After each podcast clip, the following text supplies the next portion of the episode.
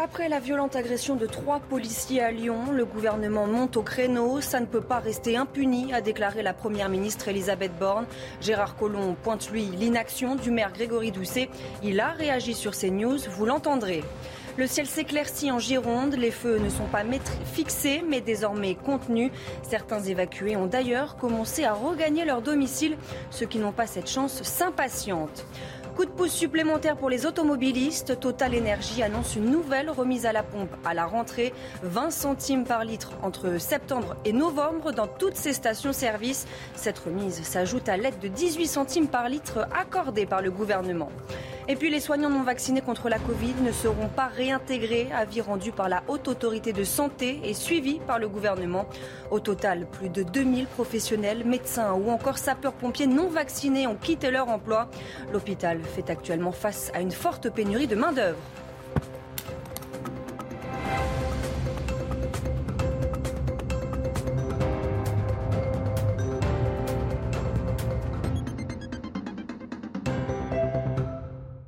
Bonsoir à tous, je suis ravie de vous retrouver pour l'édition de la nuit. À la une, comment lutter contre l'insécurité à Lyon après la violente agression de trois policiers mercredi en civil dans le quartier de la Guillotière? Gérard Collomb, ancien maire de la ville, ne mâche pas ses mots et tacle son successeur Grégory Doucet. Il s'est exprimé sur CNews. Je vous propose de l'écouter. Mais elle a basculé euh, dans la délinquance et l'ultraviolence à partir euh, du moment où le maire de Lyon n'a plus considéré que les problèmes de sécurité étaient les problèmes euh, fondamentaux. Vous savez, si moi j'ai pu tenir les propos que vous avez mentionnés tout à l'heure, c'est parce que j'avais une expérience de 20 ans sur l'agglomération lyonnaise. Une agglomération lyonnaise qui avait connu par un passé ancien des problèmes. Souvenez-vous des révoltes à Vénissieux, à Vaux-en-Velin, etc. Donc je connaissais le terrain et je voyais ce qui est en train de se passer. Vous voyez, quand par exemple Jean-Pierre Chevènement parlait à l'époque de sauvageons, euh, aujourd'hui quand on se bat à la Kalachnikov, on s'aperçoit qu'on a franchi bien des étapes, hélas. L'agression de ces policiers a été condamnée par le gouvernement. Elle ne peut pas rester impunie. C'est ce qu'a déclaré la Première ministre Elisabeth Borne. Écoutez-la. Je voudrais tout d'abord apporter tout mon soutien aux policiers qui ont été euh, agressés dans des conditions qui sont extrêmement choquantes, condamner très fermement hein, ces agissements, vous dire que euh, les moyens d'enquête vont être fortement mobilisés et qu'on veut absolument pouvoir sanctionner ces comportements qui ne sont pas acceptables. Hein. Il faut respecter la République et ça, ça passe d'abord par le fait de respecter les policiers. Naturellement mettre les moyens qu'il faut et si on a euh, besoin de renforcer dans ces quartiers, on le fera. En tout cas, ça, ne peut pas rester impuni. Il faut qu'on puisse réagir, réagir rapidement. Ça passe évidemment d'abord par euh, euh, des enquêtes et ensuite la justice dira ce qu'il en est, mais vous aurez compris que vraiment ce n'est pas tolérable de s'en prendre à nos policiers qui sont là pour protéger la population. Le quartier de la Guillotière, un quartier devenu infréquentable pour les riverains. Un habitant a accepté de témoigner sous couvert d'anonymat. Il ne reconnaît plus sa ville et craint le pire. Écoutez-le. Après, oui, il y a des personnes cibles, effectivement. Moi, des enfants, j'en vois quasiment plus. Hein, je vous avouerai, sur la place du pont, c'est quelque chose qui est absolument inexistant. Bah, je, comprends les parents qui n'ont pas forcément envie euh, d'amener leurs enfants dans un environnement pareil. Euh, je vous avouerai aussi que, personnellement, je me balade avec un petit choqueur électrique, une bombe au poivre. Euh, puisque je me suis fait, euh, je me suis fait récemment agresser euh, en centre de Lyon. Donc, je sais pas, peut-être qu'un jour, il faudra qu'il y ait des morts pour qu'enfin ça réagisse. mais bon, ben non, il y a eu de toute façon une fin de non-recevoir de la part de la part de la municipalité, dont ça fait aussi partie de ses prérogatives. Hein. Je n'ai jamais vu Lyon comme ça. Je ne reconnais plus cette ville. En région parisienne, dans les Hauts-de-Seine, un homme de 37 ans a été tué par balle. Les faits ont eu lieu vendredi en fin de matinée dans un quartier populaire de Nanterre. Une enquête a été confiée à la brigade criminelle de la police judiciaire parisienne. Le point à présent sur la situation en Gironde où les, deux incendies sont désormais contenus mais ils ne sont pas pour autant fixés. Les risques de reprise persistent, notamment sous l'effet des vents. Des dizaines de points chauds ont été recensés. Régine Delfour et Sacha Robin sont sur place pour CNews.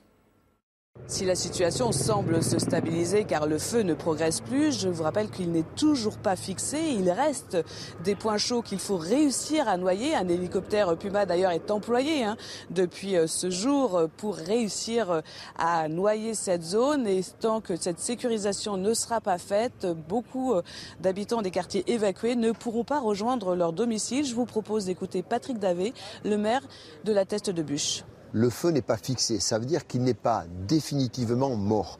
Et nous avons encore, par endroits, des feux qui sont latents. C'est-à-dire qu'en fonction du vent, en fonction de certains éléments, qui pourraient très bien repartir. Donc l'objectif, c'est pas de faire rentrer les gens parce que ça leur fait plaisir de rentrer chez eux et de les réévacuer 24 euh, heures après. Je fais partie de ces gens-là.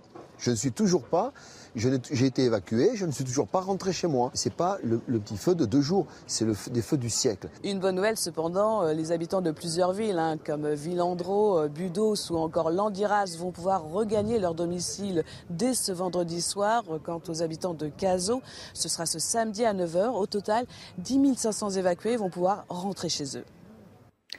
Les évacués qui ne peuvent toujours pas rentrer chez eux attendent ce moment avec impatience. Beaucoup sont partis à la hâte, avec peu d'affaires et parfois sans leurs animaux de compagnie. C'est pourquoi la préfecture a déployé des bus et organisé des convois pour leur permettre de passer chez eux. Passer, car vous allez le voir, le temps est compté. Illustration à Caso avec les images de nos équipes sur place. Le récit d'Arthur Muriot. Escortés par les gendarmes, quelques dizaines d'habitants peuvent regagner temporairement leur domicile. Une expédition millimétrée pour des raisons de sécurité. Le secteur numéro 4. Donc on vous laisse ici. Il est, il est 11h30, 11h33 exactement, on revient à 11h50. On vous laisse 15 bonnes minutes, d'accord? Top chrono, en 15 minutes, il faut rentabiliser son temps sur place. Nourrir les animaux, arroser les plantes et récupérer quelques affaires. Pour d'autres habitants, L'exaspération laisse place au soulagement de retrouver son animal de compagnie en pleine forme. Oui, bah écoute, c'est bon, je suis rentrée, le petit Bilou, il est vivant, il va bien, donc il n'y a pas de souci, tout va bien, on est content. Se dépêcher de fermer la porte sans connaître la date à laquelle cette habitante pourra la rouvrir à nouveau, il est déjà temps de regagner le point de rendez-vous. Pour être sûr qu'aucun individu ne reste chez lui, ils ont dû donner leur carte d'identité avant de quitter le bus. Une fois remontés à l'intérieur, elles leur seront restituées. Face à la flambée des prix du carburant, Total Énergie promet de nouvelles remises à la pompe. Le géant gazier et pétrolier français va appliquer une ristourne de 20 centimes par litre entre septembre et novembre dans toutes ses stations-service, puis 10 centimes par litre sur le reste de l'année. Cette remise s'ajoute à l'aide de 18 centimes par litre accordée par le gouvernement, une aide qui devrait passer à 12 centimes en octobre, puis à 6 centimes en novembre avant de disparaître à la fin de l'année. Cette aide, justement, fait partie des mesures du projet de loi pouvoir d'achat, texte adopté en première lecture au petit matin vendredi. Après une semaine de débats agités, les députés se sont mis d'accord sur quelles mesures. On voit ça avec Yann Effelé. On va pas finir à 10 h demain matin. Une nuit entière de discussions et de nombreuses mesures adoptées. Le projet de loi prévoit d'abord une série de revalorisations. Le triplement à 6 000 euros des primes défiscalisées que les entreprises peuvent verser à leurs employés. Une augmentation de 4% des pensions de retraite et de plusieurs aides, les allocations familiales, les minima sociaux, avec effet rétroactif le 1er juillet. Moment rare, l'Assemblée a voté à la quasi-unanimité la déconjugalisation de l'allocation adulte handicapé, un mode de calcul qui ne tient pas compte des revenus du conjoint. Côté logement, le plafonnement de la hausse des loyers à 3,5% pendant un an est approuvé, même chose pour la revalorisation de 3,5% des aides personnalisées au logement. Enfin, le texte prévoit différentes mesures pour faire face au risque de pénurie énergétique. Il facilite le redémarrage prochain de centrales charbon et crée aussi un régime dérogatoire pour accélérer l'approvisionnement en gaz depuis un terminal méthanier flottant qui pourrait voir affluer du gaz de schiste américain. Deux mesures pour baisser le coût de l'électricité, décriées par les écologistes. Ce texte doit maintenant être complété par un projet de loi de finances rectificative avec au menu des mesures contestées comme la suppression de la redevance audiovisuelle. La pénurie énergétique, justement, l'une des craintes du gouvernement. L'exécutif a évoqué une probable coupure des approvisionnements de gaz russe, conséquence des sanctions prises par l'Europe contre Moscou depuis le début de la guerre en Ukraine. Alors, à quoi faut-il s'attendre? Élément de réponse avec Michael Dos Santos. Pour ne pas risquer des coupures d'électricité cet hiver, il faudra regarder vers le ciel. Si vous avez un hiver doux, comme on en a eu un, on passera. Si la météo se veut clémente, quelques restrictions devraient suffire à pallier au manque d'électricité. Parmi elles, inviter les particuliers à réduire leur consommation, demander aux industriels de limiter leur production ou encore baisser de 5% la tension sur le réseau électrique. La situation pourrait en revanche se compliquer en cas de grand froid. Si vous avez un hiver rigoureux, ça des, des températures nettement en dessous de zéro et pendant plusieurs semaines, alors là, ça va être très difficile. Pourquoi? Parce que le chauffage électrique en France est prédominant. De son côté, le gouvernement tente, lui, de rassurer. On a entendu beaucoup de, fantasmes sur ce sujet. Il n'y a pas de mesure de cette nature. Il faut en revanche se préparer au stockage, à la diversification. pas de coupure de gaz et à la sobriété. d'électricité cet hiver. Non, évidemment. Mais tout ça, ça s'organise. Ça ne se mhm. décrète pas. Il faut qu'on soit mobilisé pour que notre hiver se passe bien. En cas de coupure de courant, ces dernières seraient limitées à deux heures par jour en matinée ou en fin d'après-midi. Un scénario peu probable selon EDF. Les économies d'énergie, Paris commence à en faire. Les magasins parisiens climatisés devront fermer leurs portes d'entrée à partir de lundi. Un arrêté a été déposé. Il prévoit une contravention de deuxième classe d'un montant maximum de 150 euros. Cela concerne les établissements commerciaux ou de services qui laisseront leurs portes ouvertes lorsque la climatisation ou encore le chauffage en hiver sera en fonctionnement. Une décision qui ne fait pas l'unanimité chez les consommateurs. Écoutez faut peut-être leur laisser un délai avant tout de suite d'arriver sur des amendes. Et puis, euh, je pense que les forces de l'ordre ont autre chose à faire que de contrôler les portes des magasins. C'est dommage d'avoir à contraindre les gens de faire quelque chose qui semble juste logique, mais s'il n'y a que ça pour que euh, ce soit fait, bah oui, oui, très bien.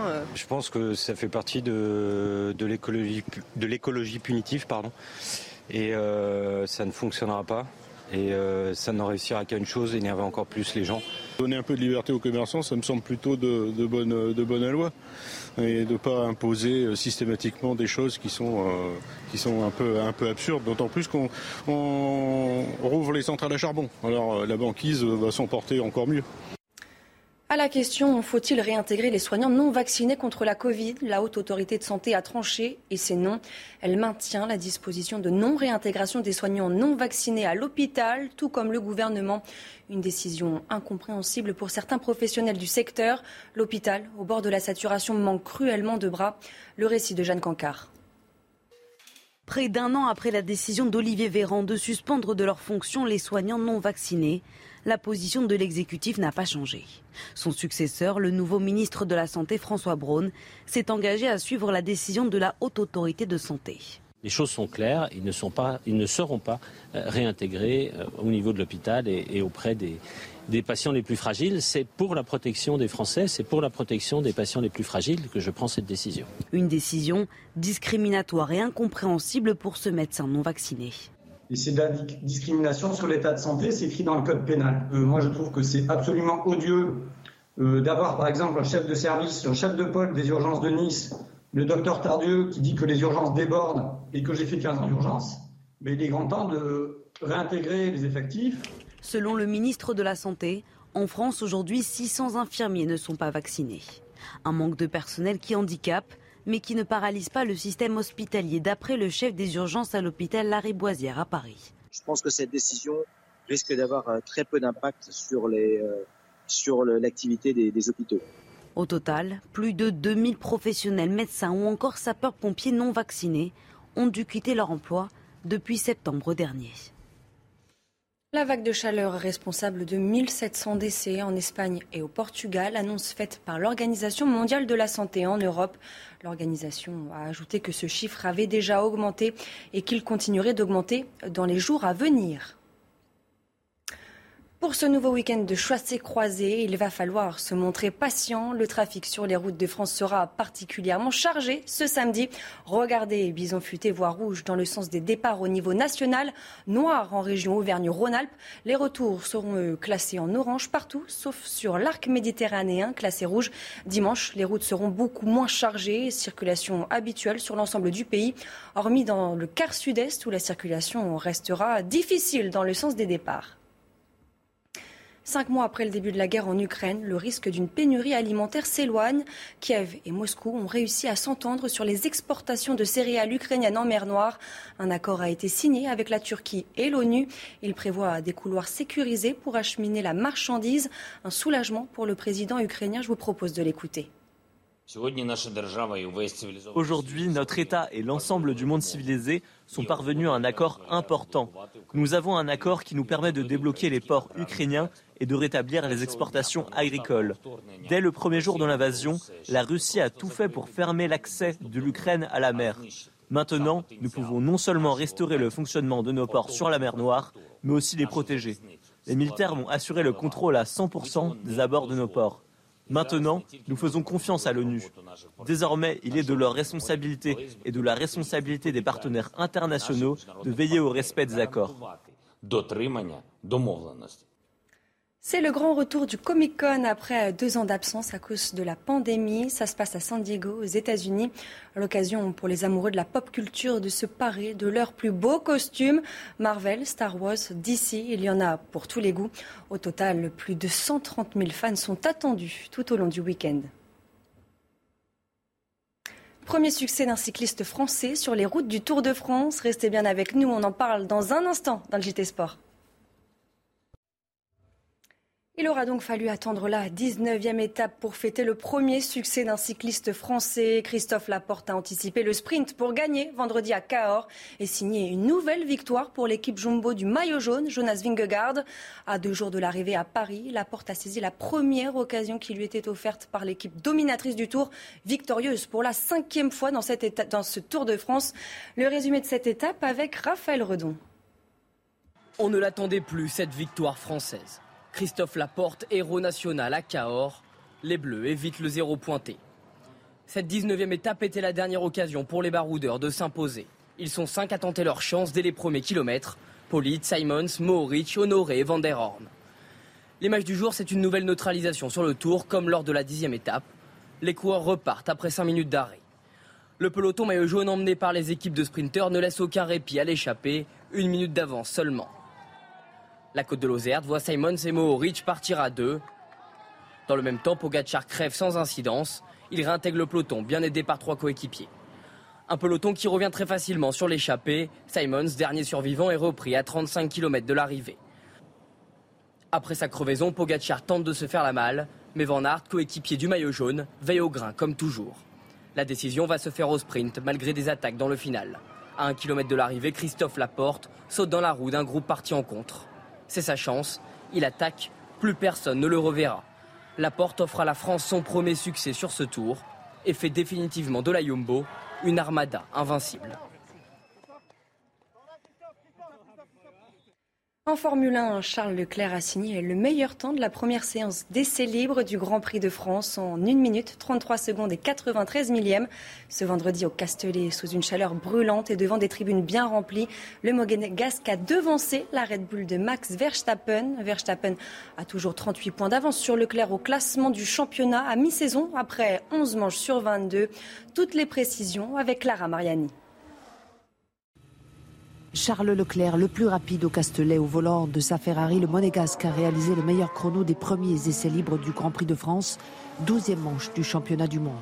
Sa monoplace victorieuse en Autriche il y a deux semaines arbore pour l'épreuve varoise à nouveau fond plat. Le dauphin de Max Verstappen au classement pilote a devancé de 91 millième la Red Bull du champion du monde en titre justement, le néerlandais vainqueur ici même l'année dernière. Le troisième chrono revient à Carlos Sainz qui a pointé le museau de la deuxième Ferrari à 338 millième du meilleur temps. Si George Russell sur Mercedes a signé le quatrième chrono, Pierre Gasly, lui, a presque fait des étincelles. Cinquième temps pour le Normand d'Alpha Tauri, devant Sergio Perez et sa Red Bull. Checo parti en survirage.